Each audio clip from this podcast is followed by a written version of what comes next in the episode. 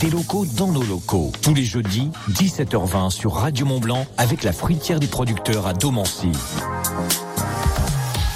Et à l'honneur, une biscuiterie dans cette émission. Elle est située à Salanches. Elle a pour nom la biscuiterie Saint-Agone et elle est tenue par Stéphanie et Bruno. On a Bruno avec nous. Bonsoir Bruno. Bonsoir, bonsoir aux auditrices et aux auditeurs. Bruno, une biscuiterie artisanale, une fabrication traditionnelle, des biscuits secs, salés et sucrés. Et vous proposez combien de sortes de biscuits, Bruno? En fait, avant le petit dernier qui est sorti il y a quelques jours, on avait 27.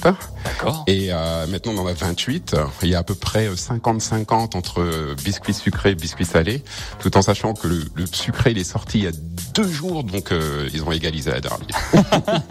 Alors Bruno, on va donner quelques exemples pour donner envie. Alors allez-y, vous avez deux petits Alors, sachets à côté là, de vous. Là, j'en ai deux. Donc là, il y a le, il y a le cookie chocolat et l'écu du comté, qui sont nos deux meilleures ventes actuellement. Waouh, on a du sucré et on a du salé. hein. Alors moi de mon côté, Bruno, il m'a donné raclette et olive. Parlez-nous de celui-là un petit peu. Alors, raquette olive, c'est euh, à la base, c'est une recette provençale qui était du fromage olive et qu'on a réadapté à la Savoie et on a utilisé la raclette tout simplement pour faire quelque chose de plus local.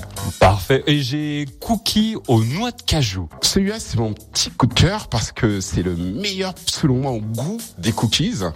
Mais en vente, il marche moins bien parce que c'est de la noix de cajou et la noix de cajou en France, c'est plutôt connu pour le salé. Et nous, a, ayant habité en Inde quelques temps, on l'a découvert qu'il l'utilisait en sucré, donc on l'a, on a pioché, on l'a réadapté. Bruno, comment et pourquoi vous êtes-vous lancé dans la fabrication de biscuits? La raison, elle est triple. Donc euh, la première, il y a des raisons de, bah, familiales. Ma tante euh, fabriquait déjà des biscuits, des biscuits euh, des dessins, donc on appelle des tournants d'amour. Et d'ailleurs, en l'occurrence, notre magasin s'appelle les Saintoiseries. C'est un petit, un, un petit clin d'œil. Euh, bonsoir, euh.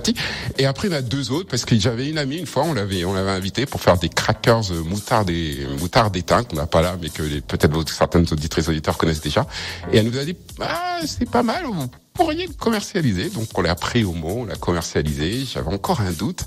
Et euh, on avait vu, on a vu une émission au Japon où des personnes âgées s'étaient mis à refaire de la cuisine parce qu'ils trouvaient que les enfants mangeaient n'importe quoi. Et euh, on s'est dit, ah, Banco s'ils le font au Japon, ça peut marcher ici aussi. Et là, vous êtes lancé, ça cartonne. Et en plus, on notera la réduction des déchets qui fait partie également de votre démarche. Exactement. Alors comme je vous ai montré tout à l'heure sur sur les sachets, donc les sachets sont biodégradables. Le plastique aussi parce que c'est à base de, de maïs. Où est-ce qu'on peut trouver vos biscuits? Dans la vallée, vous pouvez le trouver à la fruitière de Domancy, vous pouvez le trouver chez les Zéros en vrac et euh, dans notre boutique à nous qui s'appelle les Saintoiseries qui est à 87 rue Justin, juste en face de la boucherie sans eau. Dès qu'un de vos biscuits, vous nous dites. Hein. Pas de On problème. fait une émission spéciale. Je vous envoie ça. Des locaux dans nos locaux. Tous les jeudis, 17h20 sur Radio Mont Blanc avec la fruitière des producteurs à Domancy. À retrouver également en podcast vidéo sur radiomontblanc.fr.